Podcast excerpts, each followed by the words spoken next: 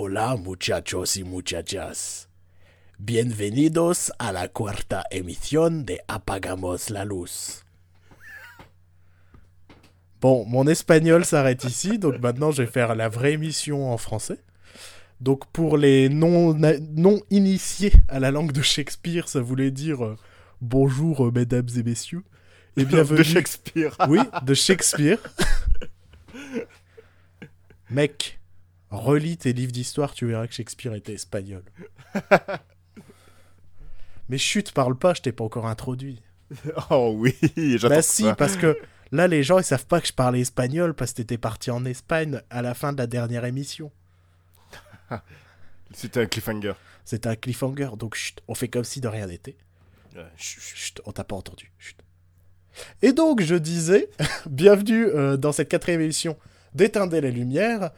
Et j'ai donc fait cette belle intro euh, en espagnol en hommage à, à mon cher collègue, le meilleur d'entre nous, celui qui, euh, à la cantine, prendrait deux assiettes de frites. Parce que je mange pas de... Le beau et talentueux Joël. Bonjour Joël. Hola, ¿qué tal? Et mon espagnol s'arrête là aussi. Eh, te moque pas, le mien est meilleur. On va pas se mentir, j'ai genre passé 5 minutes sur Google Trad pour trouver deux trois trucs, mais euh, mon espagnol est pas mal. C'est la seule chose que j'ai préparée de la journée. hein. C'est l'introduction, cette belle phrase en espagnol. Voilà. Et donc sinon, euh, ta, ta petite semaine de vacances s'est bien passée dans le, dans le pays de Julio Iglesias?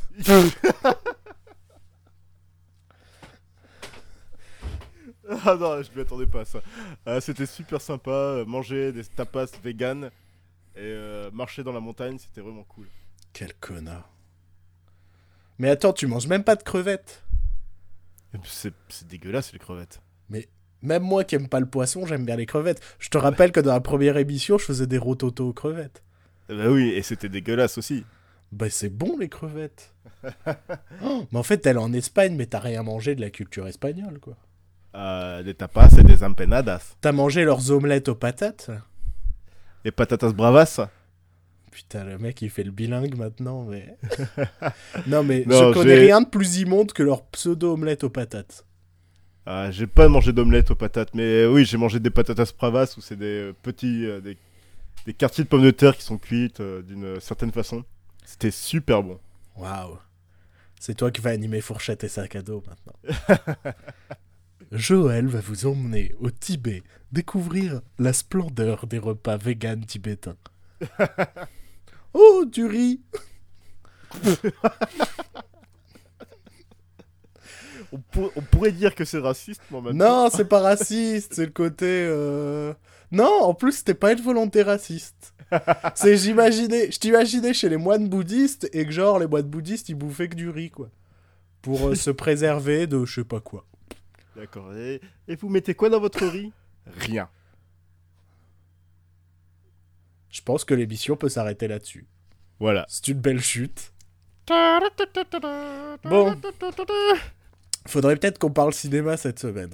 Ouais, ça fait 4 minutes qu'on a commencé à peu près. C'est pas mal, c'est un sas de décompression. pour les auditeurs comme pour nous, parce qu'il y a 5 minutes, on était en train de parler de cinéma. Et donc maintenant, faut qu'on reprenne euh, un vrai lancement d'émission. Parce qu'on a eu un vrai débat, enfin pas un débat, euh, enfin Joël m'écoutait débattre tout seul, quoi, sur le cinéma. Et euh, je me suis dit que ce serait intéressant d'en parler dans la dernière partie de cette émission, donc vous verrez de quoi on discutait. Euh, D'abord, je voudrais revenir sur deux news qu'il y a eu cette semaine. Les deux rares news qui sont sorties cette semaine. Parce qu'étonnamment, je sais pas si t'as remarqué, mais j'ai l'impression qu'aux États-Unis, il y a un truc plus important que les sorties cinéma. En ce moment. Alors, qu'est-ce que ça peut, qu'est-ce que ça peut être? Je ne sais pas. Euh, Est-ce que c'est euh, le départ du réalisateur de Flash? Non, je pense que c'est le teaser de 13 secondes de Ghost in the Shell. Ça doit être ça. Putain, mais. en vrai, j'ai regardé les 13 secondes, le film a déjà l'air cheap. Je fais waouh Déjà 13 secondes d'image, elles sont pas belles, les mecs. bah putain, vous allez gérer sur un film de 2 heures. Bon, euh, non, je voulais parler cette semaine de euh, deux annonces qui, ben, me font ni chaud ni froid en réalité, mais qui vont me permettre de discuter de la, de, de la situation actuelle du, du, du cinéma aux États-Unis. Et donc, cette semaine ont été annoncés euh, deux reboots slash remake. Parce que maintenant, pour faire croire que c'est pas des remakes, on les appelle des reboots. C'est la seule différence à mes yeux. Et donc, il y aurait un reboot de euh, la licence Starship Troopers. Ouais. Parce qu'on oublie que ça a été une licence. Tout le monde se souvient du film de, de Paul Verhoeven. D'ailleurs, les reboots de films de Paul Verhoeven, ça marche toujours. Ouais. Je l'ai pas vu, moi, Robocop, donc... euh, J'ai vu la moitié du film. D'accord. C'était. À ce point-là Ça servait à rien. Mais euh, Starship Troopers, on oublie, je crois qu'il y a eu au moins trois suites en direct ou DVD. Il y, a eu, euh, il y en a eu un quatrième. Il y a eu un film d'animation.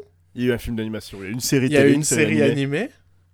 Il y a dû y avoir des jeux vidéo, je suppose, Des- quelque sur- part. ouais, sûrement des comics aussi. Donc c'est une vraie licence Starship Troopers. Donc ce sera un reboot qui cette fois viserait euh, ce que les Américains appellent le PG-13. Ah. Là où euh, le premier Starship Troopers était euh, R. Je Ouais, le dis. R, ça, Donc ouais, R, ça serait interdit moins de 12 ans en France à peu près. plus que ça. hein. Oh non, c'est parce qu'en France on est plus gentil au niveau des. On euh, est plus gentil, mais les films qui sont R aux États-Unis euh, mériteraient parfois d'être 16 quand même. Ouais. Dans le côté. euh, parce que j'ai remarqué un truc, c'est qu'en France, la mention interdit au moins de 16 ans a quasi disparu en réalité. Elle est là pour les téléfilms érotiques. mais. euh, mais. euh, enfin, euh, ce qu'on m'a raconté. Mais. Évidemment. Mais euh, je me souviens pas d'avoir vu de récemment un, un film au cinéma où il y avait une mention interdit au moins de 16 ans, tu vois. Ouais. Ou déconseillé au moins de 16 ans. Ouais. Là où tu regardes, genre, sur des DVD que j'ai, t'as ne serait-ce que bah, Orange Mécanique, quoi, c'est un bon exemple. Alors qu'au final, je pense, j'ai vu des films plus trash qu'Orange Mécanique se retrouver avec un moins de 12. Parce que le propos est moins euh, violent, entre guillemets. Entre guillemets. Ouais, je regarde les miens et non, j'en trouve pas non plus.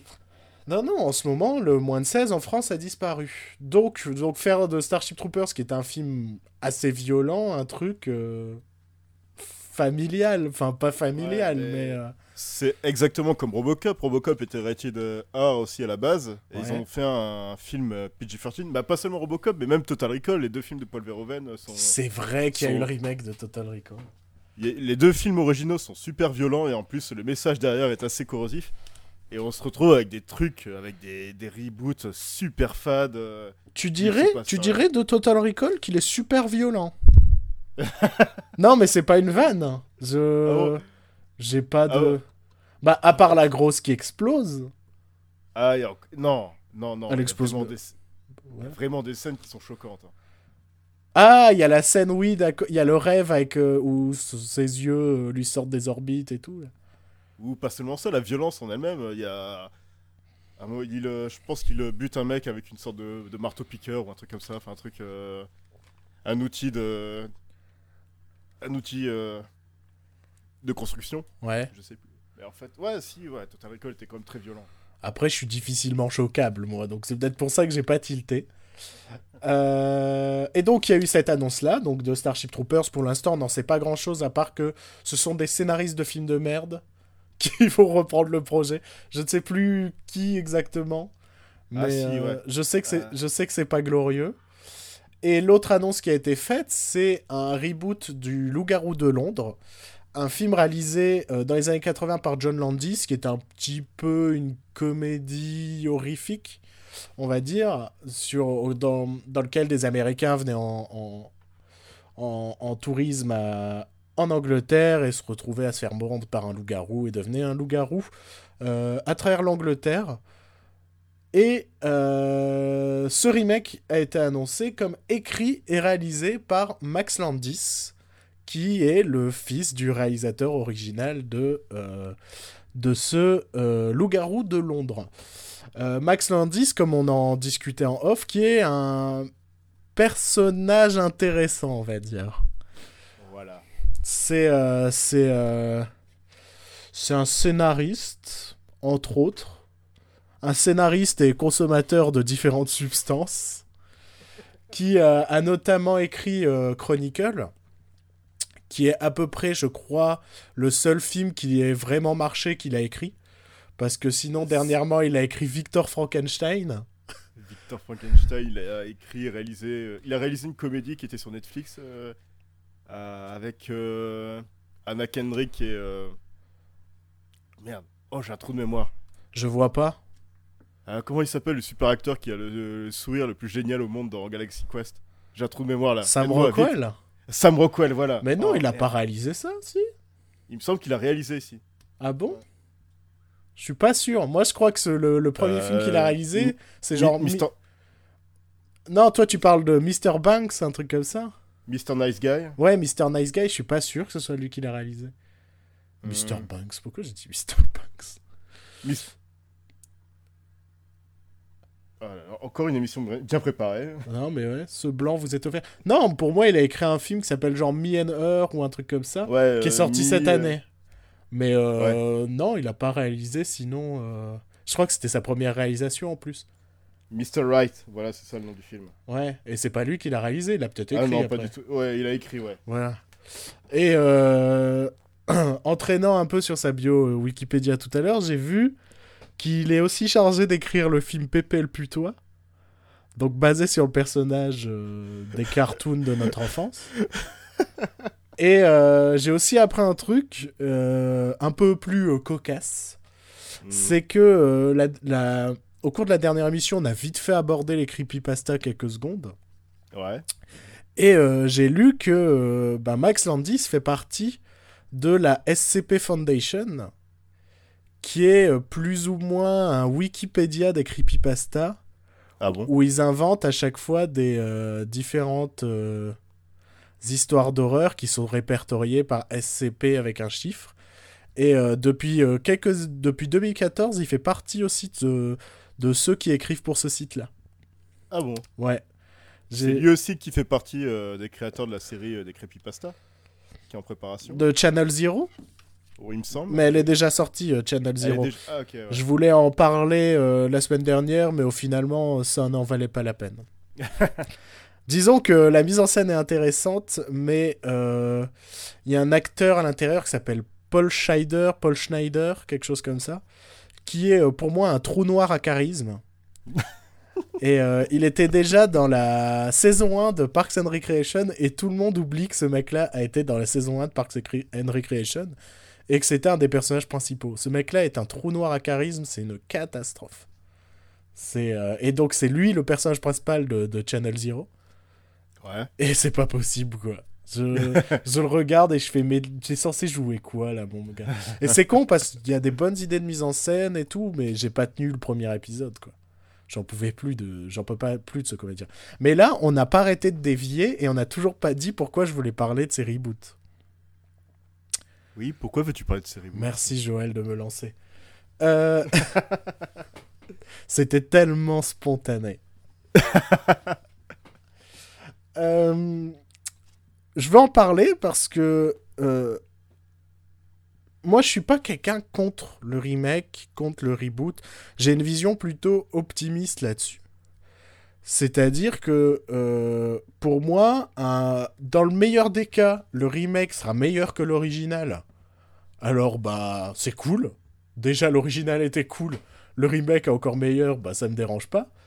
Ou Mhm. dans le pire des cas, bah en fait le remake sera tellement une merde qu'il va mettre en valeur l'original. Donc euh, ouais, euh, moi un remake en soi ça me gêne pas. Ce qui me gêne un peu plus c'est par exemple euh, Disney.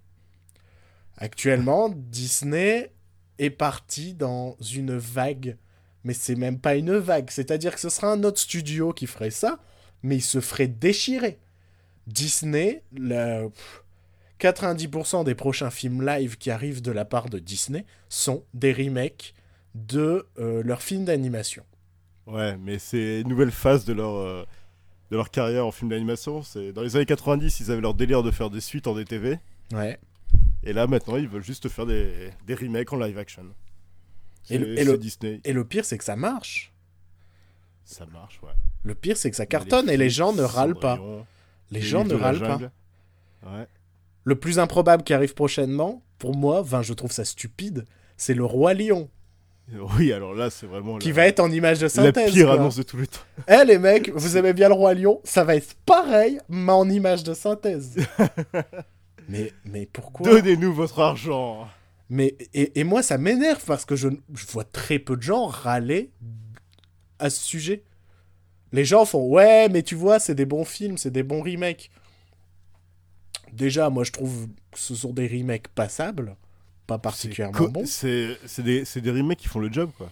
J'ai- Je crois que le seul que j'ai vu, c'était Cendrillon, et en fait, bah, c'est Cendrillon, sans plus. Le livre de la Sans- jungle, c'est le livre de la jungle sans plus. Ils ont peut-être un peu amélioré la fin, en vrai. Euh, la fin elle est intéressante. Mais euh, il n'y a aucune fantaisie, aucune vraie originalité quoi. Hmm. Et, et c'est triste que Ouais. l'un des studios les plus puissants du monde actuellement fait des remakes de ces films d'animation, fait des films de super-héros à l'appel qui se ressemblent tous, et euh, bah, rebo- re- reboot euh, entre guillemets Star Wars quoi. Des reboots, euh, remakes, sidequels, préquels, euh, Ouais. et tout ce que tu veux. Et, et donc Starship Troopers et le Loup-garou de Londres, c'était juste un point de départ pour dénoncer ça, le fait que notre plus gros, le plus gros studio mondial, enfin peut-être pas le plus gros, mais je pense, hein.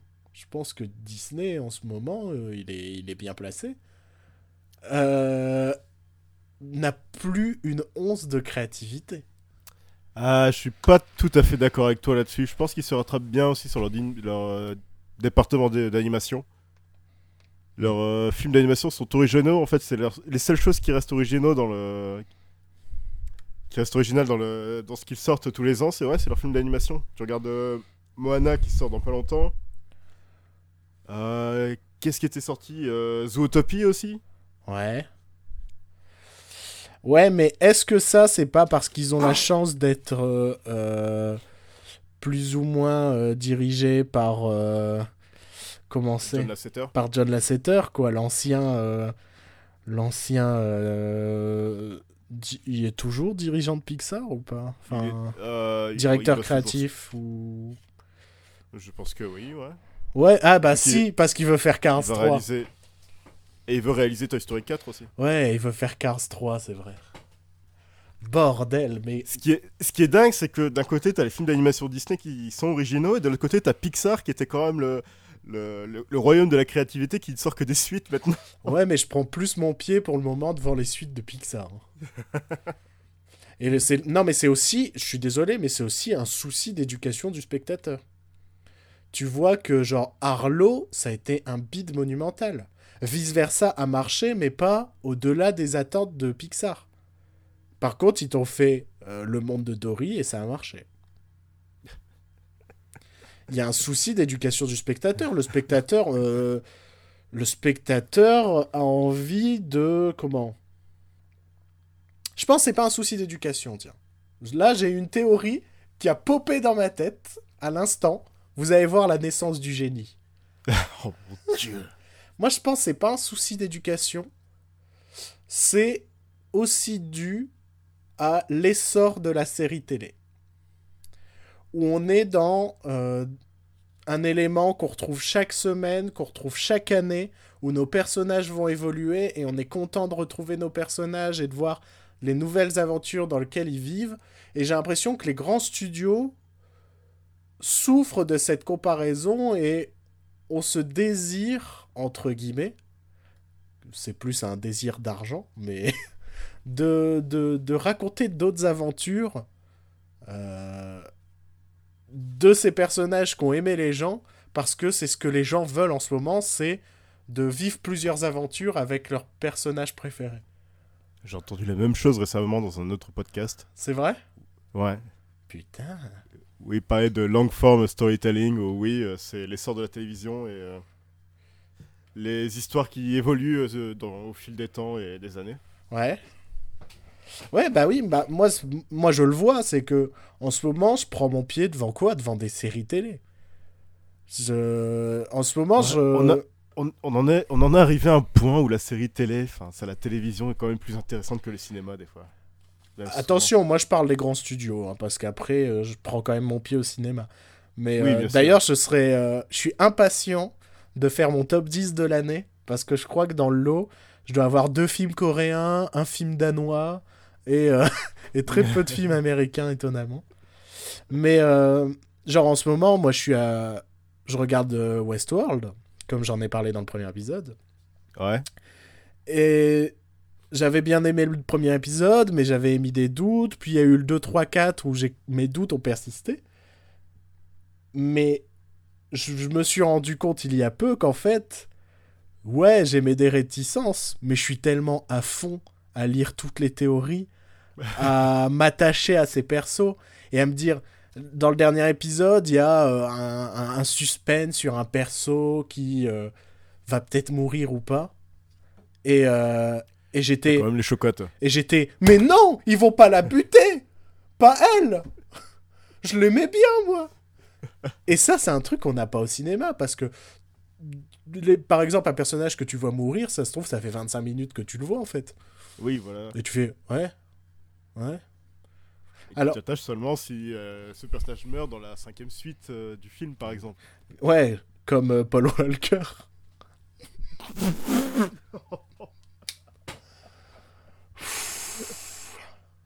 On parle vite fait des rumeurs comme quoi ils veulent faire revenir Paul Walker. Pour, les, pour, pour le prochain Fast and Furious Oh, ouais, genre ils veulent réembaucher ses frères pour euh, Non mais, jouer, jouer Paul Walker. mais Bientôt vous sortir son cadavre du cercueil. on a bien eu un film en France avec Louis de Funès. Sorti il y a deux ans. Hein? Pourquoi j'ai pas mangé mon père? Et attends, il y a deux Louis de Funès hein, dans le film. Il y a deux rôles euh, plus ou moins Louis de Funès-esque. Donc, si Jamel l'a fait, Pourquoi pas Vin Diesel Vite Diesel va le faire. Euh, Attends, dans le prochain, il y a Frank Sinatra, hein, mon gars. attends, attends, t'as vu la bande-annonce de Triple X? Oh putain, on dévie de sujet. Ah non mais Celle dans laquelle le mec il fait du ski dans la jungle. voilà c'est ça, le mec il a presque 50 balais, il fait ça. Non mais Vin Diesel, Vin Diesel, c'est le Kanye West du cinéma. hein. Je pense, ouais, il est persuadé que c'est un excellent acteur, mais je, je sais pas s'il se rend compte que si Fast and Furious marche, c'est parce qu'il y a The Rock dedans. Ah mais oui, non mais je clairement, ce qui a relancé la saga Fast and Furious, c'est l'arrivée de The Rock et c'est ce Johnson. et c'est ce côté euh, la comparaison va être chelou hein. Mais c'est ce côté Ocean's Eleven un peu. C'est ce côté euh, cette bande de stars entre guillemets hein, parce que Paul Walker en dehors de Fast and Furious, euh, c'était pas Mais non si, plus. euh, le film où il fait du surf avec Jessica Alba. Ouais, et le remake américain de Banlieue 13. Oui, Mais mais il y a ce côté braquage de casino sans casino, tu vois. Mais à chaque Ouais. fois, ils ont une mission, un objectif, ils se rassemblent, ils font le plan.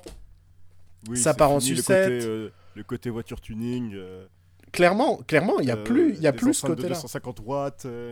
Il y a plus ce côté tuning, meuf à poil et enfin, il y a jamais eu de meuf à poil non plus, mais meuf en sous-vêtements quoi. Il y a plus ce côté, ça reste beauf, mais c'est un autre beauf.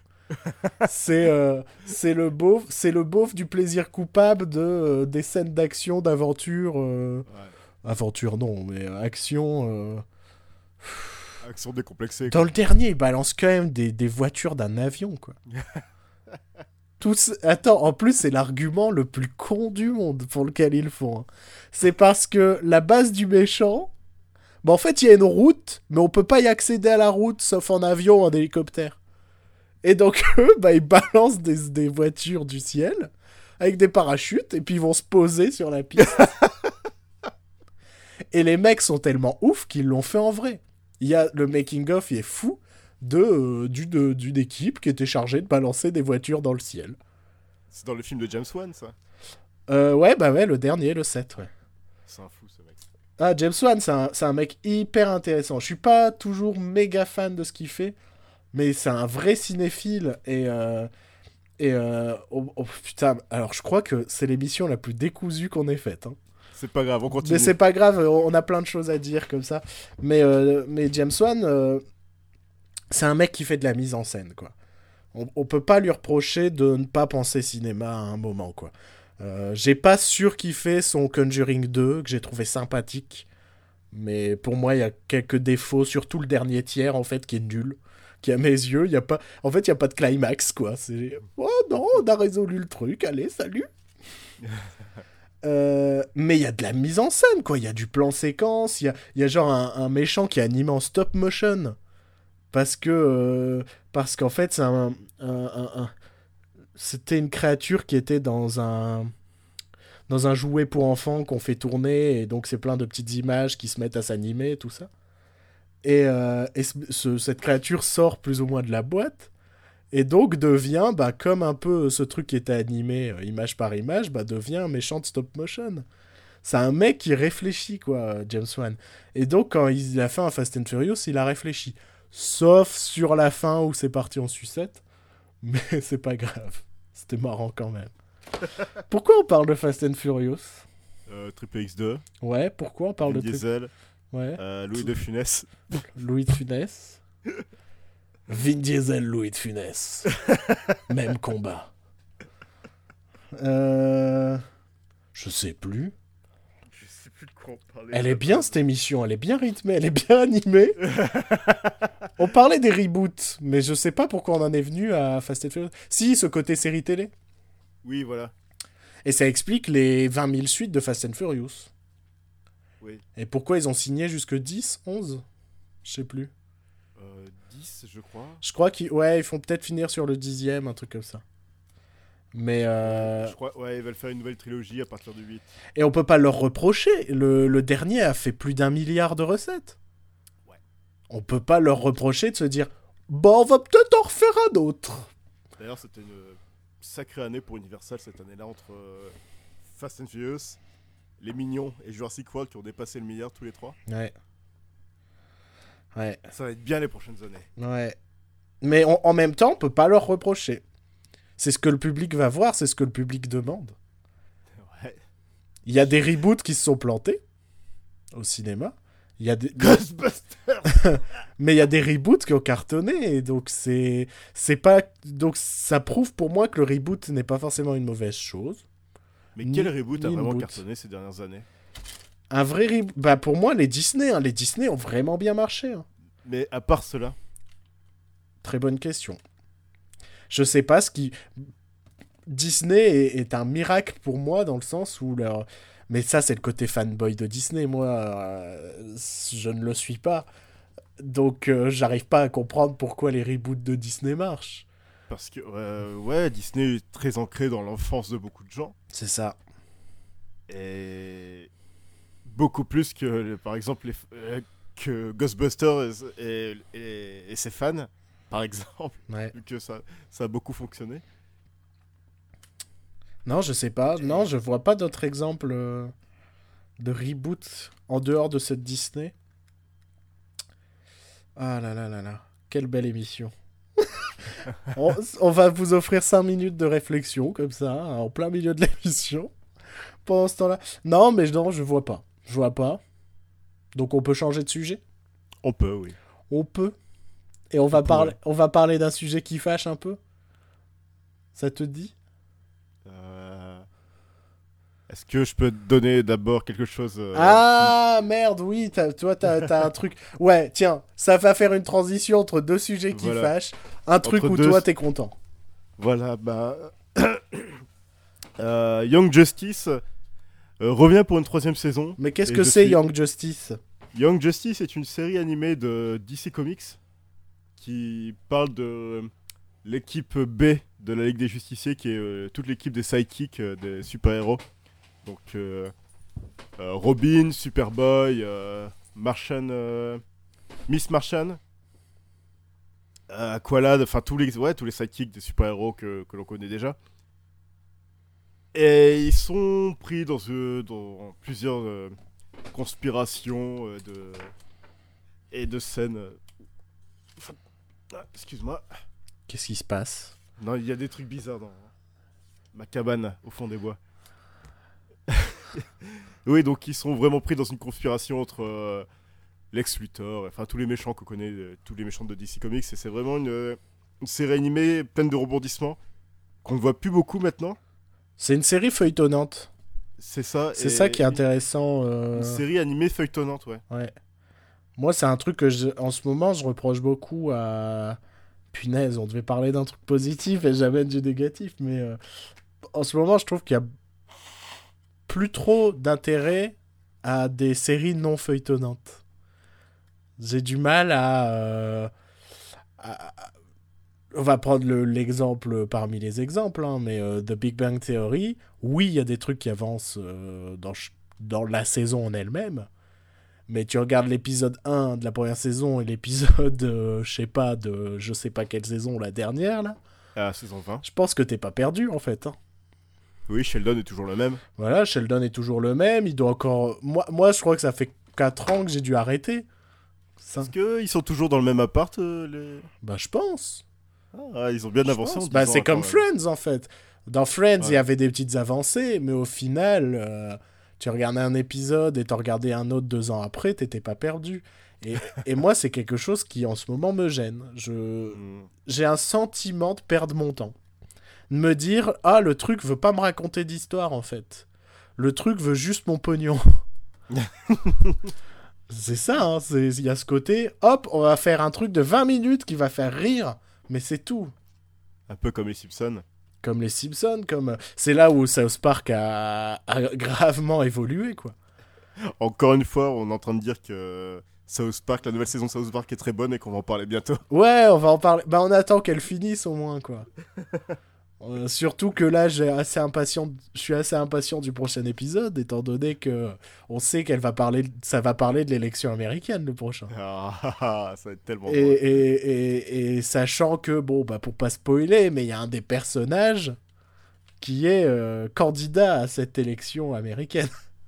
Oh, jeez. Et donc il est, il est probable, il est probable qu'il devienne président des États-Unis. Rien que pour ça. Ah non, dis pas ça. Bah, moi je pense que, franchement, même si Trump passe pas, Ils vont, le, ils vont les lire. ah, moi je rêve que ce personnage devienne président des États-Unis. T'aurais trop de trucs à faire.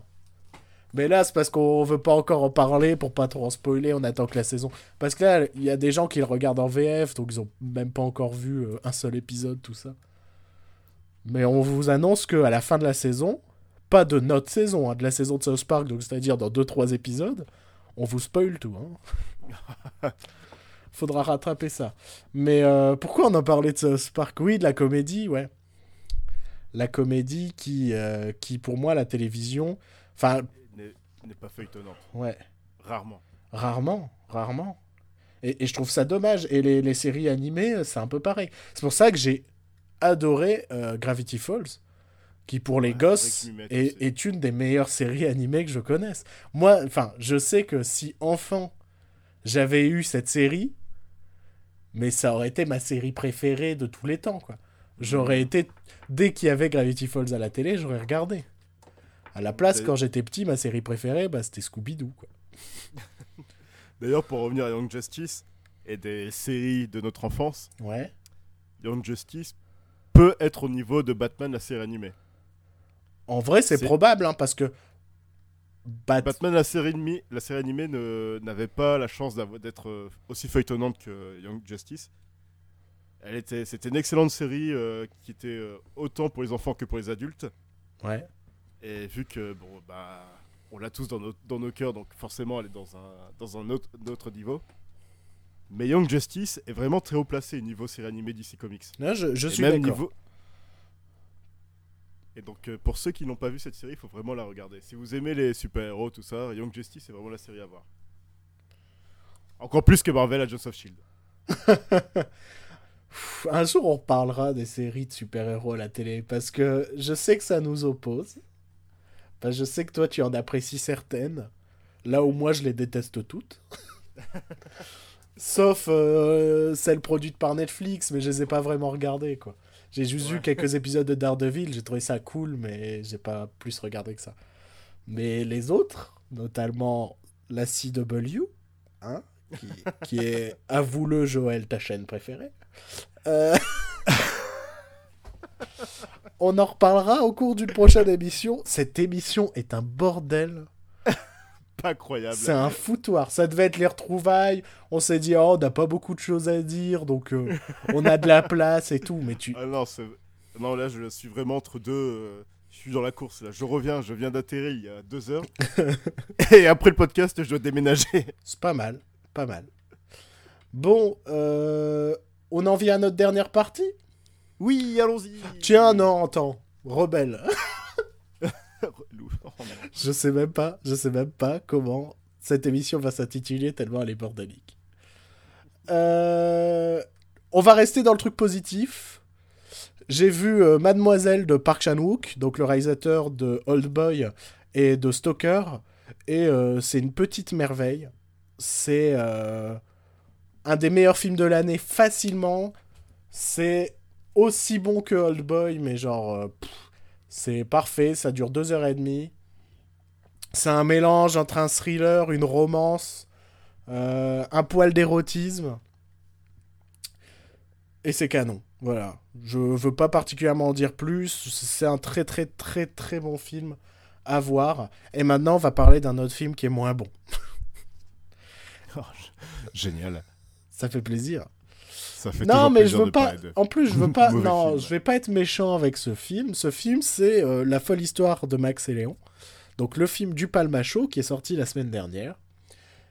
Ce film se fait déclinguer par la critique presse. hein, ne nous le cachons pas, il se fait vraiment démonter. J'ai lu des critiques. euh, euh, faudrait que je les retrouve, mais euh, bon, c'est avec du langage pseudo-intello parce que Monsieur est critique. Mais en gros, il, il chie à la gueule du Palmacho. J'ai pas détesté le film. C'est un bon point. J'ai pas ri. Ce qui est compliqué pour une comédie. mais j'ai pas détesté ce film. Il y a des bons. Les bons points, c'est que c'est une comédie sur la Seconde Guerre mondiale, ce qui est peu fréquent. Mhm. Euh, en plus, elle montre des personnages qui. euh, dans les personnages secondaires, il y a des euh, dénonciateurs, des mecs qui dénoncent leurs voisins juifs, des trucs comme ça, quoi. Donc il y a des. Il y a ce côté un peu noir des Français de l'époque durant la Seconde Guerre mondiale. Il y a une envie de faire quelque chose. Tu le sens, tu le sens, qu'ils se sont dit ouais, on va essayer de faire ça, on va essayer de faire ça. Mais c'est tout, quoi. Je. L'humour est genre hyper convenu. C'est. euh, C'est soit. euh, ah là là On est genre à la guerre, mais on est nul. Alors on fait que des trucs nuls. Et, et genre on casse des trucs sans le vouloir. Ou alors je cours et je me prends un poteau. Il y a vraiment ce gag-là. hein. Oh, merde. Euh, Il y a aussi ce genre de gag qui, moi, m'insupporte. C'est un genre de gag que je ne supporte plus. C'est ce gag de... euh, Bon, là, je peux dire clairement la scène parce qu'elle est dans la bande-annonce alors qu'elle est dans les cinq dernières minutes du film. Où euh, un des persos a une arme. Et il y a un autre... Il y a le méchant du film qui prend en otage une gentille. Et euh, il y a un des persos qui fait... C'est pas grave, c'est elle qui m'a appris à tirer, alors je tire super bien. Oh là là, il tire pas bien et il lui tire dessus sur la fille. C'est marrant. Elle meurt ou pas, la fille? Tu- Non, elle meurt pas. Oh merde, ça serait plus drôle si elle était morte. Ouais, non, mais en fait, en fait, il y a des, y a des trucs qui auraient pu amener à, à aller plus loin, mais mais il y a un côté. Je j'annonce le prémisse d'une blague et je m'arrête à la chute que tout le monde connaît, alors que t'aurais pu aller plus loin. Tu vois? Là, c'est le cas. Elle aurait pu mourir. Et, fait- et que genre, le film, il vient la sauver et elle meurt, quoi. Par sa propre main. Et ça, ça m'aurait fait rire, quoi. C'est génial. Moi, je, me, mo- je ris devant les morts des gens. Non, mais il y a ce côté. je- les blagues sont déjà vues, en fait. Et, euh, et la seule blague qui m'a plus ou moins fait rire, en fait, c'est pas une blague. Mais euh, il y, y a la fameuse scène cliché, parce que comme ce sont deux potes, et que dans tous les films de potes, il y a ce passage où ils s'engueulent. Et c'est chiant. Et moi, je déteste ça au cinéma. Ce passage forcé où les deux potes s'engueulent, mais au final, ils vont finir par se réconcilier. Oh, bah oui, parce qu'il faut de la tendresse. Mais là, ils le font. romance. Ils le font, et c'est assez marrant, parce que ça dure 30 secondes, en fait. Ils s'engueulent, et euh, ils sont en prise... Ils sont dans un camp, tous les deux. Et euh, il y en a un, il fait euh, Bah, je m'en fiche, moi, ce soir, je vais m'évader. Et l'autre fait Bah ouais, bah moi aussi, je vais m'évader. Et après, ils font Bah viens, on s'évade ensemble. et donc, voilà, ils sont réconciliés. Donc, c'était... C'était pas hyper drôle en soi, mais je me suis dit Ah, ça va. Ils se sont rendus compte que c'était un peu de la merde de faire ce truc euh, de... euh, ouais, on se dispute, on s'aime plus, et genre 20 minutes après, on redevient copains. Parce que tu m'as manqué. Euh, L'autre truc est, pour moi, le- gros échec du film, c'est qu'en fait, le film se déroule sur toute la guerre. Et il y a des, les pires ellipses que j'ai vues ces derniers temps au cinéma. Et, euh, et en plus, elle, euh, ça, ne, ça, ne mène, ça ne sert pas, en fait, le fait que ça se passe sur toute la guerre. C'est juste pour justifier que, bah, même si c'est des nuls, ils ont passé toute la guerre, en fait. Et ils ont pas. euh, Même s'ils ont cherché à se sauver, au final, ils ont fait toute la guerre, quoi. Et ils ont fait des trucs bien involontairement.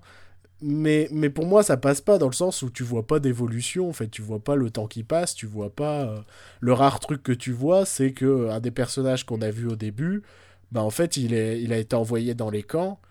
Et euh, eux, ils se retrouvent à s'occuper de sa petite fille, en fait. Ce qui rajoute un élément euh, Monsieur Batignolles au film qui est pas tip top, tip top, quoi. Il y a du sentimentalisme un peu, quoi. C'est. Donc il y a des bons points. hein. Il y a une parodie de Carglass que j'ai trouvé drôle. Parce qu'à un moment, ils font partie de. Comment? De la propagande allemande. Enfin, pas allemande, mais de la propagande. euh, Merde, je trouve plus mes mots. Euh, De Vichy. ouais, voilà. Collabo, quoi. Et donc, ils se retrouvent à devoir faire des affiches pour montrer que les Allemands, c'est super et tout. Et à un moment, ils font une fausse pub avec. euh, c'est Monsieur Poulpe qui joue l'officier allemand. Et, euh, et qui est une parodie de Carglass qui m'a fait sourire. Et là, le fait que je cite Monsieur Poulpe aussi note un point qui pour moi est négatif c'est euh, c'est euh, caméoland des gens qui viennent d'Internet. Ah, C'est genre, hé, regardez, on est venu d'Internet et on a eu notre propre film, donc on va faire venir plein de copains et ça servira à rien. Et donc il y a plein de gens d'Internet dans le film qui viennent pour une scène à chaque fois et tu fais, ouais, je m'en fiche. Donc en soi, c'est pas un mauvais film, c'est plat, c'est. Il n'y a pas vraiment d'histoire, les gags sont banals. Donc j'ai pas détesté, hein. Mais c'était pas très bien. C'était pas marrant en fait. Le, le, en fait, mais ce qui le problème, c'est quand une comédie n'est pas marrante, c'est que la comédie est ratée, tout simplement. Mais en fait, il y a des trucs qui auraient pu être marrants. Si c'était pas. Le truc qui m'a le plus freiné dans le film, c'est que tu sens que ce sont des amoureux de la comédie. Et des films comédie. Ce qui fait que t'as plein de scènes où en fait, ben, c'est la scène de tel film, c'est la scène de tel film. Il y a l'instant karaoke. hein. Genre à un moment, ça sort de nulle part, t'as un passage pseudo-comédie musicale euh, dans le camp, tu vois. T'as euh, la scène euh, du sens de la... De, pas du sens de la vie, de la vie de Brian. euh, autour du nom de leur groupe. Donc dans la vie de Brian, c'est... Merde, je sais plus. Le peuple de Judée Quelque chose comme Ouais, ça voilà. Euh, la libération du peuple de Judée. Ouais, et donc ils, donc ils font, mais non, c'est pas ça notre nom, machin, tout ça. Il y a la même scène exactement dans le film. Euh, Il y a quoi encore? Je crois que je sais, je sais plus pourquoi, je sais plus quelle scène, mais je sais que pendant le film, je me dis ah mais ça c'est la scène dans Austin Power. Mais en sortant du film, j'avais déjà oublié la scène. mais je sais qu'il y a un moment où ça m'a fait penser à Austin Powers. Il y a plein, plein, Il y a, il y a quelqu'un qui boit son propre caca. non. Il y a plein, plein, plein de scènes que t'as déjà vues, en fait. Ce qui fait que le film en soi est pas désagréable et tu sens que c'était plein de bonnes intentions. Mais. C'est un aspect Stranger Things de la chose. J'aime beaucoup Stranger Things, mais pour moi, c'est pas ouf à cause du fait que c'est un peu trop des citations. Et que la série a pas son originalité. Bah là, c'est pareil en fait. La comédie n'a pas son originalité parce que c'est des citations d'autres comédies. Le souci aussi que j'ai, c'est que ben, depuis, moi j'ai vu euh, Lazy Company, dont j'ai déjà parlé il y a deux semaines, qui est une mhm. comédie sur une escouade de branquignoles pendant la Seconde Guerre mondiale qui vont réussir à faire des grandes choses et qui m'a fait euh, dix fois plus rire en fait et qui est dix fois plus original. Euh, alors que pour autant, c'est pas méga original parce qu'ils ont genre un épisode comédie musicale, un épisode zombie, ce genre de choses hein, dans Lazy Company. Donc en soi, ils ont utilisé des clichés des séries américaines. Ouais. Mais ils se sont permis par exemple de faire une saison 3 méga noire. C'est-à-dire, euh, bah c'est quand même la guerre en fait. Et donc il y a des persos qui meurent au cours de la série. Et la saison 3, c'est un peu la prise de conscience de tout ça, quoi. On se rapproche de la fin de la guerre et ils ont des potes qui sont morts quand même. Et, ils ont fait une fin qui, a divisé hein, pour les e-compagnies que moi j'ai adoré. C'était genre, euh, les deux derniers épisodes, c'était plus de la comédie. Salut Bye bye l'humour, c'est parti. Allez, on va bien se marrer. Et, pour moi, c'était plus original que faire juste euh, ce qui ressemble à un assortiment de sketchs déjà vus, en fait. Ce qui m'amène à poser la question c'est quand la dernière fois qu'il y a eu une bonne comédie en France? Un film qui t'a fait ouvertement rire? Oula. Oula. OSS 117.2 OSS 117.2.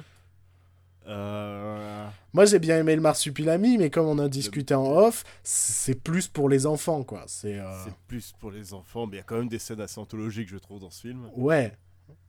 Mais, euh... Mésestimé le film, il est mésestimé. La, tour de contrôle infernale m'a fait beaucoup rire. Ouais, il m'a fait beaucoup rire, mais on peut pas dire que c'est le chef-d'œuvre de la comédie française. La tour de contrôle infernale.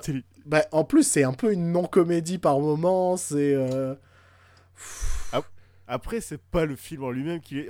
Le film en lui-même n'est pas drôle. Enfin, si, il est drôle. Enfin... Si, il y a des passages très drôles quand même. Il y a il, joue beaucoup avec euh, l'outil cinématographique où il fait des euh, gags, des gags de montage, de réalisation qui sont un peu débiles mais qui pourraient. Bah en fait, on sent que Eric qui a réalisé le film bah, côtoie maintenant genre des mecs comme Quentin Dupieux, ce genre de choses en fait. Hmm. Quentin Dupieux a toujours ce désir lui de faire du non cinéma, ce genre de choses. Et, euh, et, et, Eric a utilisé ça dans le sens pour faire des gags en fait un peu. Et et, moi, ça m'a plu, mais je peux pas dire que ce soit la comédie qui. Enfin, le film, la comédie qui m'a fait rire au cinéma, quoi. Là, tu vois, OSS 117.2, c'est aussi un, bel objet. L'objet cinématographique est beau. C'est bien filmé. Il y a un effort de mise en scène, de montage. Mmh. Ouais. Euh, je peux pas dire ça de, la tour de contrôle infernal. Hein. Tu sens qu'il n'y a pas de budget. Voilà, il y a deux trois séquences sympas. Il a fait un effort de décor qui est fort appréciable. Mais après, c'est pas un objet cinématographique dingue. C'est non, mais c'est triste. Hein. Moi, je trouve que la comédie française, c'est un... Le dernier film qui a été crié, genre waouh, la meilleure comédie de l'année en France, c'était Five, je crois. Quoi?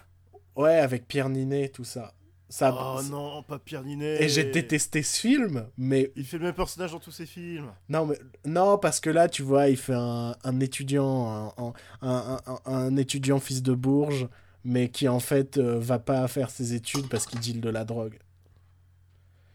Et en fait, moi, j'ai passé mon film à me dire, mais t'es qu'un connard. non, mais en vrai, son père, il lui, donne, il lui paye ses études, ce genre de choses, tu vois. Et en fait, le père va découvrir qu'il paye pas ses études et en fait, il deal de la drogue, donc il lui arrête de donner de l'argent. Le père, c'est le méchant du film. Ouais, j'avais vu la bande-annonce de ça, je me rappelle. Mais non, c'est pas le méchant du film, merde. Et bah, ce film-là, ce film-là a été vraiment, a reçu d'excellentes critiques. Et je me dis, c'est ça la comédie française actuelle, là? C'est compliqué. hein. C'est peut-être Les Visiteurs 3. Qui est peut-être genre le pire film de ces 15 dernières années. Je. Je connais pas pire que Les pas Visiteurs le 3. voir. Je connais pas actuellement. Là. J'ai souvent cette discussion, mais, mais non, pour moi, Les Visiteurs 3, c'est vraiment le pire film ces 15 dernières années. Dans le sens où le film n'a pas de troisième acte.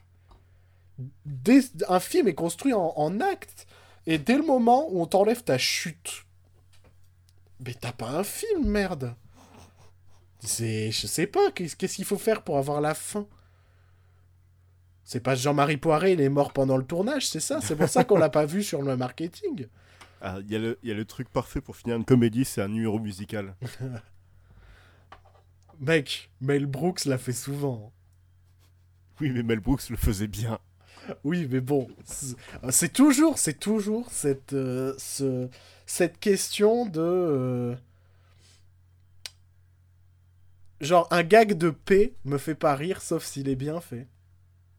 Non, mais c'est vrai.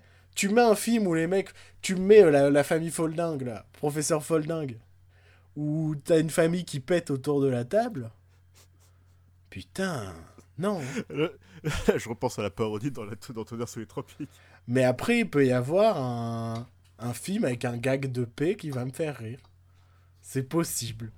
Donc, euh, il y a toujours cette question de bien fait ou mal fait, en fait.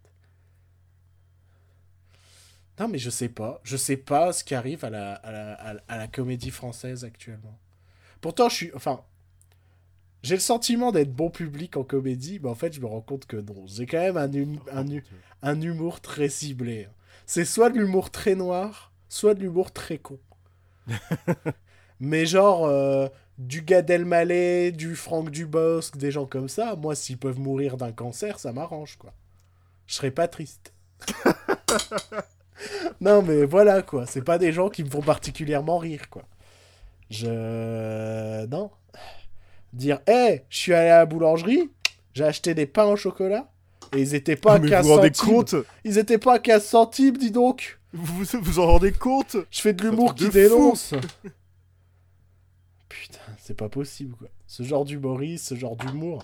Et en France, c'est ce qui marche, hein. En France, c'est ce qui marche. Tu vois des films comme Camping 3 ou ce genre de choses qui cartonnent. Pourquoi? Bah juste parce qu'il y a un nom, Franck Dubosc. C'est encore un nom, Franck Dubosc? En vrai, je pense. hein. Mec, c'est qui? Attends, qui en France a encore un film vendu juste sur son nom Même Gad Elmaleh ne fait plus de cinéma. Kev Adams, Kev Adams, ouais. c'est triste à dire. Kev Adams, c'est le prochain. Bah non, en même temps, Kev Adams, le prochain Franck Dubosc. Je peux voir la lignée. hein. Mais ils ont fait un film à deux. Bah, en plus, ben oui, ils ont fait Fiston à deux. Au titre prémonitoire, quoi. C'est la deuxième fois qu'on en parle dans ce podcast. Non, mais aujourd'hui, ça- c'est un peu le. le... C'est un peu comment La brocante du, pop, du podcast, tu vois. c'est genre, on a un peu recyclé ce qu'on a dit dans le premier, dans le troisième. C'est foutoir, c'est posé comme ça. Hein Il y a un argument sur Starship Troopers à 2 euros, mais si tu le prends avec une discussion sur Fast and Furious, je te fais les deux pour 3,50. c'est ça, aujourd'hui, mais en même temps, c'est ton retour. C'est l'émission est pas préparée, tu viens à peine de descendre de l'avion, mon gars. Donc c'est c'est une discussion joviale autour du cinéma. ah. Mais ce qu'il faut se dire, c'est que même des mecs qui ont fait des bonnes comédies en France n'en font plus. Euh, Le meilleur exemple, c'est Azanavicius. Ouais, on parlait de OSS 117. Bah ouais. C'est les, c'est les dernières comédies marquantes, quoi. Et, et le mec est parti faire, bon, The Artist qui a marché. Donc il nous a fait The Search. Et là, il nous fait un film sur Jean-Luc Godard. Ça va être de la masturbation intellectuelle, ça, encore une fois. Ça va... C'est... C'est triste. En fait, le- la comédie... n'est- En fait, il y a cette phrase de... Je, je crois que... je- Non, je vais pas me lancer là-dedans parce que je sens que ça va pas être de la bonne personne, tout ça. Mais on Mais dit souvent que... ce qui- Ce est triste de, de voir Michel Azanavicius partir dans son, dans son côté sérieux et d'être sérieux, c'est que du coup, il va pas faire OSS 117.3. Ouais. Et Du coup, du jardin, Jean Brise de Nice 3. Jean Dujardin s'est senti obligé de faire euh, Brise de Nice 3 à la place. Non, mais c'est ouf, ça. C'est ouf, hein. Brise de Nice 3, bordel. J'ai pas envie de... Je veux pas voir ce film. Je... J'ai déjà pas aimé le premier, moi. hein, Donc, euh, j'ai même pas aucune... J'ai aucune nostalgie pour ce perso, rien, quoi. Moi non plus. Mais ça veut dire que Et Hazanavicius... en plus, revoir Colis Cornillac au cinéma, c'est. c'est pas du tout un truc dont j'ai envie de voir. Non, mais Hazanavicius, ça prouve qu'en fait, il prenait pas... la- Enfin, il prenait la comédie au sérieux, mais ne se prenait pas au sérieux en faisant de la comédie. Vous avez 8 heures. Ce que je veux dire par là, c'est que, ouais, il a fait de la comédie, mais que maintenant qu'il a eu un succès, il a plus désir de faire de la comédie parce que maintenant il est pris pour un réalisateur euh, influent. Et, et qu'il a Ouais, peur mais- que s'il repart dans la comédie, il sera pas considéré comme un réalisateur influent. Je suis sûr que c'est quelque chose comme ça. Tu pars pas. Ce qui est- C'est un fou de... c'est un fou de travail dans la comédie aussi, en plus, ce mec. Enfin, je trouve. Tu... Rien que la classe américaine, ce- le projet en lui-même, c'est quand même assez ambitieux. Ouais. Et ouais, le voir partir faire un film sur Jean-Luc Godard, c'est C'est parce que maintenant il se prend lui-même au sérieux en fait. c'est triste. Il prenait la comédie au sérieux il se prend lui-même au sérieux. Et maintenant il nous reste qui en France pour faire une bonne comédie? Déjà qu'aux États-Unis ils sont rares. Mm. Parce qu'on va pas citer Paul Feig qui nous fait des succès avec des films où le principe c'est Eh, c'est une grosse, elle est chasseuse de fantômes. Après, c'est une grosse, elle est espionne. Et après, c'est une grosse, elle est flic. Et si tu penses que c'est pas drôle, c'est que t'es misogyne. C'est ouf. Il y a plein d'actrices américaines qui me font rire et il faut qu'ils fassent oui. tourner Melissa McCarthy. c'est pas possible, quoi. Et donc, déjà qu'en France, ils sont peu les gens qui me font rire. Il y a du Adam McKay, il y a euh, du John Apatow dans ses bons jours. Du. Quand il fait euh, pas des films de 3 heures, ça. Non, il fait tout le temps. Il a toujours fait des films de 2 heures et des. Ça a toujours été le souci de ses films, c'est il faut couper 45 minutes. Toujours. Dès 40 ans, toujours puceau. hein. Tu le regardes, tu te dis, il y a une 40 minutes en trop. c'est sûr, c'est évident. Mais mais il y a plein de mecs qui me font rire. Il y a David Wayne, qui est inconnu en France. Da- David Wayne est à mourir de rire. Qui est, qui est un mec qui produit des, des, des- des séries euh, et des films surréalistes, quoi. des, des trucs d'une stupidité. C'est l'humour stupide américain dont moi je suis méga friand. Tout ce qui est, Euh, euh, Wet Hot American Summer, par exemple. tout ce qui est Steve Carell, Will Ferrell, euh, Ben Stiller fait de la comédie stupide américaine. Euh, mais stupide dans, dans le sens euh, positif du terme, attention, je veux pas dire qu'elles sont... Elles sont volontairement stupides et étaient travaillées pour être bêtes, quoi. Ce qui est le cas de la tour de contrôle infernale dont on parlait avant. Les gens qui disent oh, mais t'as vu comment c'est stupide Mais oui, c'est le but en fait. C'est. c'est pas... Ça se prend pas au sérieux en fait. C'est- Ils savent qu'ils font des trucs débiles. Et le but, c'est jusqu'à quel point ils vont faire un truc débile. Donc, en France, on a qui pour faire de la bonne comédie? Il reste quelqu'un qui a disparu. Il, y a- il reste que qui lui. est- on- Il est perdu, on ne sait pas où. On, C'est Alain Chabat. Ouais. Et je sais pas ce qu'il fait. Ça fait. La dernière fois qu'on l'a vu, c'était dans le film de Dupieux euh, Réalité. Réalité, ouais. Et si je me trompe. Juste avant, il avait fait le film avec Max Boublil. Ouais, les... Et encore juste avant, c'était deux ans avant, je crois même. ouais. Mais que fait Alain Chabat? Soit il nous prépare un film de fou de. De, de, de derrière le comptoir. Putain, j'utilise des expressions de jeunes aujourd'hui. ouais. Mais so- soit, je sais pas, soit il a perdu son envie à cause du, du flop du Marsupilami, quoi. Et encore, c'est pas un gros flop, mais il s'est fait démonter quand même, quoi. Je sais pas. Mais c'est ça le souci, c'est que je me dis, je vois personne, moi, pour sauver la comédie en France, parce que les mecs qui viennent d'Internet, moi, me font pas particulièrement rire. Ah, t'aimes pas Jimmy Labeu? Oh merde. Oh merde. Un jour, on en parlera de ce mec. Bah, c'est un mec que. En, f- en fait, je voyais son nom sur YouTube, j'ai jamais cliqué, mais que je détestais, tu vois. Parce que, je sais pas, il y avait un truc qui m'énervait sur ses vignettes, ce genre de choses. Et ce mec-là Ouais, se m'a tourné gueule, au simplement. cinéma, quoi. Et Ouais, c'est il a fait dur. Trois films cette année. Il a fait plus de films que Norman. Mais dis-toi que le même, fi- même Le film de l'année, là, Tamara? Non, mais dis-toi que même un mec comme Norman, qui est hyper populaire sur YouTube, s'est planté au cinéma. Que son public n'est pas allé le voir. C'est parce que ce sont pas des vrais fans. Mais non, mais c'est qu'il y a. un- Je pense qu'il y a un souci en réalité du, euh, de la comédie qui, n'est... qui est vue comme un. Attention, je parle de la comédie dans le sens cinéma, qui est vue comme un divertissement. C'est pas vu comme du cinéma. Et donc, euh, Mhm. ces gens se disent Bah, je peux me marrer en regardant une vidéo sur YouTube plutôt. Ce qui fait qu'il y a de moins en moins de public pour la bonne comédie. Ce qui fait que la bonne comédie disparaît du cinéma, quoi. Au fur et à mesure, euh, on, on perd déjà le cinéma d'horreur qui était peu développé en France. Maintenant, il n'y en a plus. Euh, moi, je pense qu'on à deux doigts de... Et c'est terrible parce qu'on va me dire, ouais, mais regarde, il y a Danny Boone qui sort encore un film. Il y a Franck Dubosc qui sort encore un film. Ouais, mais moi, je, Le Vlad, tes films d'horreur. mais moi, je, voilà. Moi, je parle de comédie, les mecs. je parle... euh, je parle de films drôles, faits par des gens drôles. Et, et, et- et aujourd'hui, il y a quasi plus personne qui me fait rire en France. Suffit de voir euh, Cadet Olivier il y a 15 ans et Cadet Olivier maintenant. Les Robins des Bois, Robin des Bois. les Robins des Bois maintenant. Soit... Barthélemy qui fait des films avec Norman. soit ils réalisent des films de merde Et Pef qu'on a perdu dans Les Profs avec Kev Adams. avec Kev Adams. Cadet Olivier, Olivier qui nous fait les tuches, putain. Et c'est genre un carton. Au point qu'ils en font un troisième. Parce que ça fait des millions de spectateurs, les tuches. Et la différence entre Pamela Rose et Pamela Rose 2 aussi. Violent. On y allait. Avant on- et après la Je me souviendrai qu'on y allait voir Pamela Rose 2 avec une petite lueur d'espoir. En se disant, allez, ils retournent faire Pamela Rose 2, c'est que ils en ont envie, quoi. Et ça a été une violence.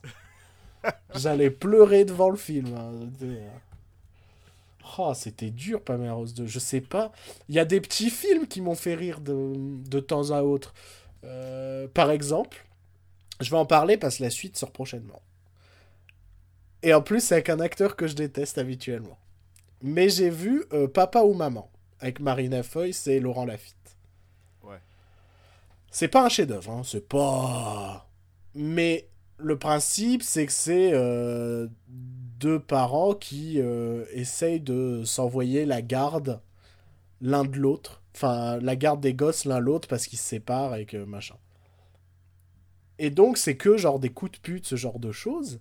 Et le film fonctionne bien, est bien rythmé. Il y a une il y a un vrai crescendo des coups de pute qui se font, qui marche bien. Et c'était une comédie sympathique. Euh, J'ai vu euh, Assoupi, qui était un tout petit film français sorti il y a 4-5 ans, où tous ceux qui l'ont vu ont fait Eh, le réalisateur, c'est franchement, il y a moyen qu'il nous sorte un. Enfin, qu'il devienne un grand dans les prochaines années. Bon, il a disparu. Mais admettons. Euh, qui était un petit film où le, le concept, c'était euh, un mec, euh, il avait un désir, c'était de plus rien foutre de sa vie. Et il était chômeur et il, vivait dans un appart en colocation et il foutait rien de ses journées. Et son objectif de vie, c'est de rien foutre. Et tu te dis, ah, dans un film, en fait, toute l'idée du film, ça va être, il va découvrir qu'il est obligé de faire des choses dans sa vie, machin, tout ça. Non, non, le mec a vraiment envie de rien foutre. Et à la fin de son film, il va réussir son objectif de trouver les bons moyens de ne rien foutre dans sa vie. Et j'ai trouvé ça cool. Mais après, c'était pas non plus un film de ouf, c'était pas une tuerie. Mais de temps en temps, il y a une bonne petite comédie. Mais la vraie bonne comédie française a disparu. C'est fini le temps de la Cité de la Peur. La Cité de la Peur est un hasard de fou.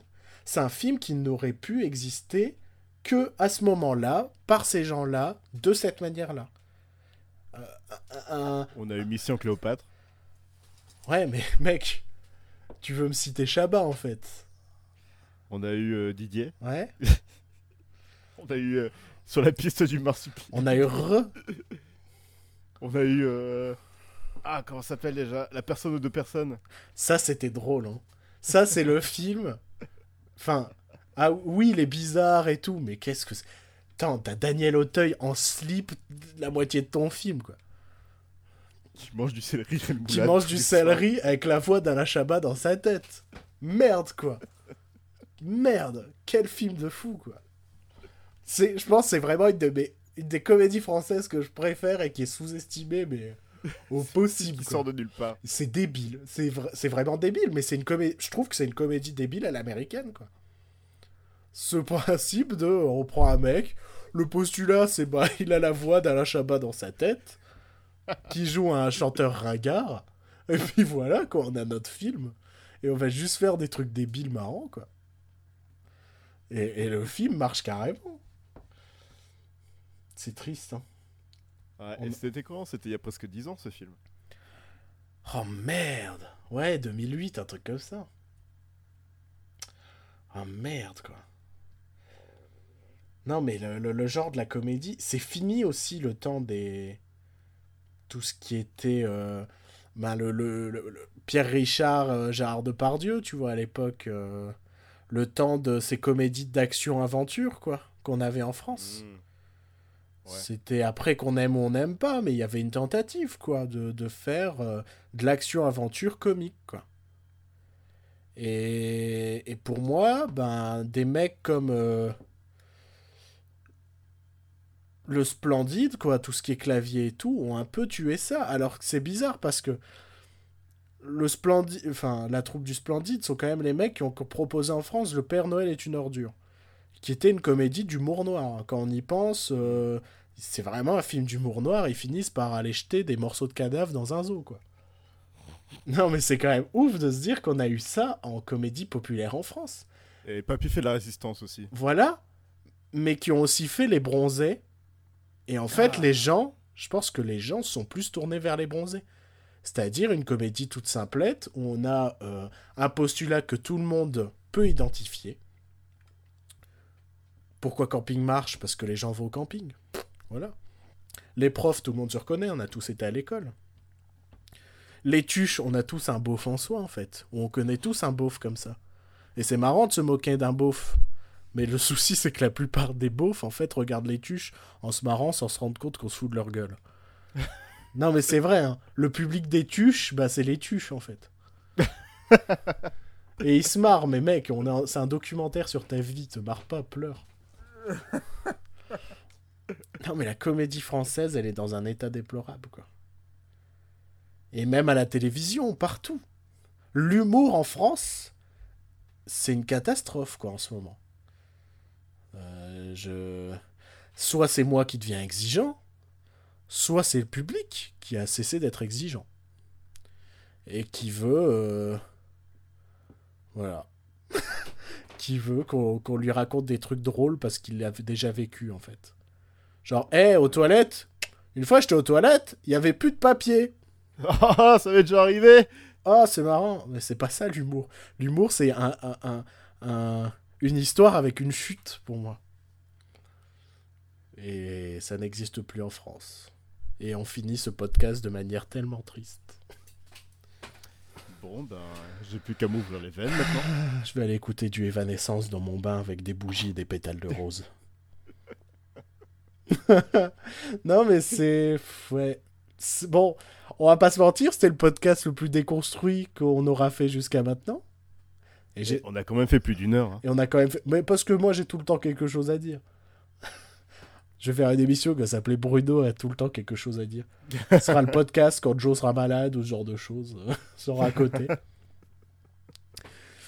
Mais Une euh, capsule de deux minutes. c'est vrai qu'au final, on s'est dit, il n'y a pas beaucoup d'actu et tout, ça va être plus court que d'habitude. Que nenni, que nenni. Et dire que euh, normalement, bah, on peut l'annoncer, la prochaine émission sera probablement autour d'Harry Potter. Normalement. Mec, on aura 7 films, 8 films. On va devoir parler de 8 films plus de, des animaux fantastiques qui va sortir. Mhm. Putain, on va tenir 2h30. Hein. On va tenir le temps d'un Harry Potter. hein. On, peut, on peut la faire en deux parties sinon. Comme Harry Potter, c'est ça. Voilà, c'est ça. Non, on verra, on verra. On va peut-être pas analyser chaque film. On, on- on verra. Ouais, on va survoler, on va survoler on va la saga. survoler. Enfin, le meilleur et le pire quoi de la saga et, et les trucs, euh, voilà. Je pense qu'on peut finir sur les trucs, voilà. C'est ça, Euh, le titre de l'émission. De, de- de Oh non, non mec, je dois faire les illustrations après. Qu'est-ce que tu veux que je fasse avec les trucs, voilà quoi. J'ai pas un smile qui, qui hausse des épaules Ouais. Là, je suis en train de faire le geste. Ouais, voilà, voilà, voilà, voilà. Chers auditeurs, radio. je, je vous souhaite une bonne soirée, une bonne journée si vous écoutez ça le matin. Et si vous écoutez ça tout court. Maintenant, c'est la fin de l'émission. Je, je suis peiné à cause de, de l'humour de mon compatriote. je vous dis à bientôt dans un prochain numéro. On dit plus la semaine prochaine hein, parce que ça devient confus hein, pour nous. On sait même, on n'a jamais de jour fixe d'enregistrement, rien. Donc euh, Voilà, c'est ça. Surtout qu'à partir de maintenant, ce sera un petit peu euh, dé- décomplexé, enfin décousu le- les... les jours d'enregistrement. ouais. Enfin bon, on peut nous retrouver où Bruno, dis-nous tout. Bah chez moi. Oh, à quelle heure? Eh, c'est marrant, hein Alors, allez, je redynamise le truc. Mais en fait, je suis en train de jouer avec de la cire de Babybel et ça me passionnait. c'est vrai? Ah, C'est vraiment une émission super intéressante C'est vraiment, c'est la meilleure, c'est la meilleure. Et donc, on peut se retrouver sur Facebook, sur Twitter, sur euh, PodCloud, Mixcloud, sur notre site internet, Sur iTunes sur maintenant. iTunes maintenant. Mais attends, mais putain, on devient des Américains, mon gars. Hey Steve on Jobs, va nous bientôt voilà. rejoindre les Mark Maron et les euh, podcasts du Nordiste. Eh, et- tu sais sur quoi on peut finir? Parce qu'on parle d'iTunes. Et ben, grâce à mon père, j'ai appris que Steve Jobs, comme il avait un cancer du pancréas, c'est ça? Et ben, Oui. il pétait beaucoup.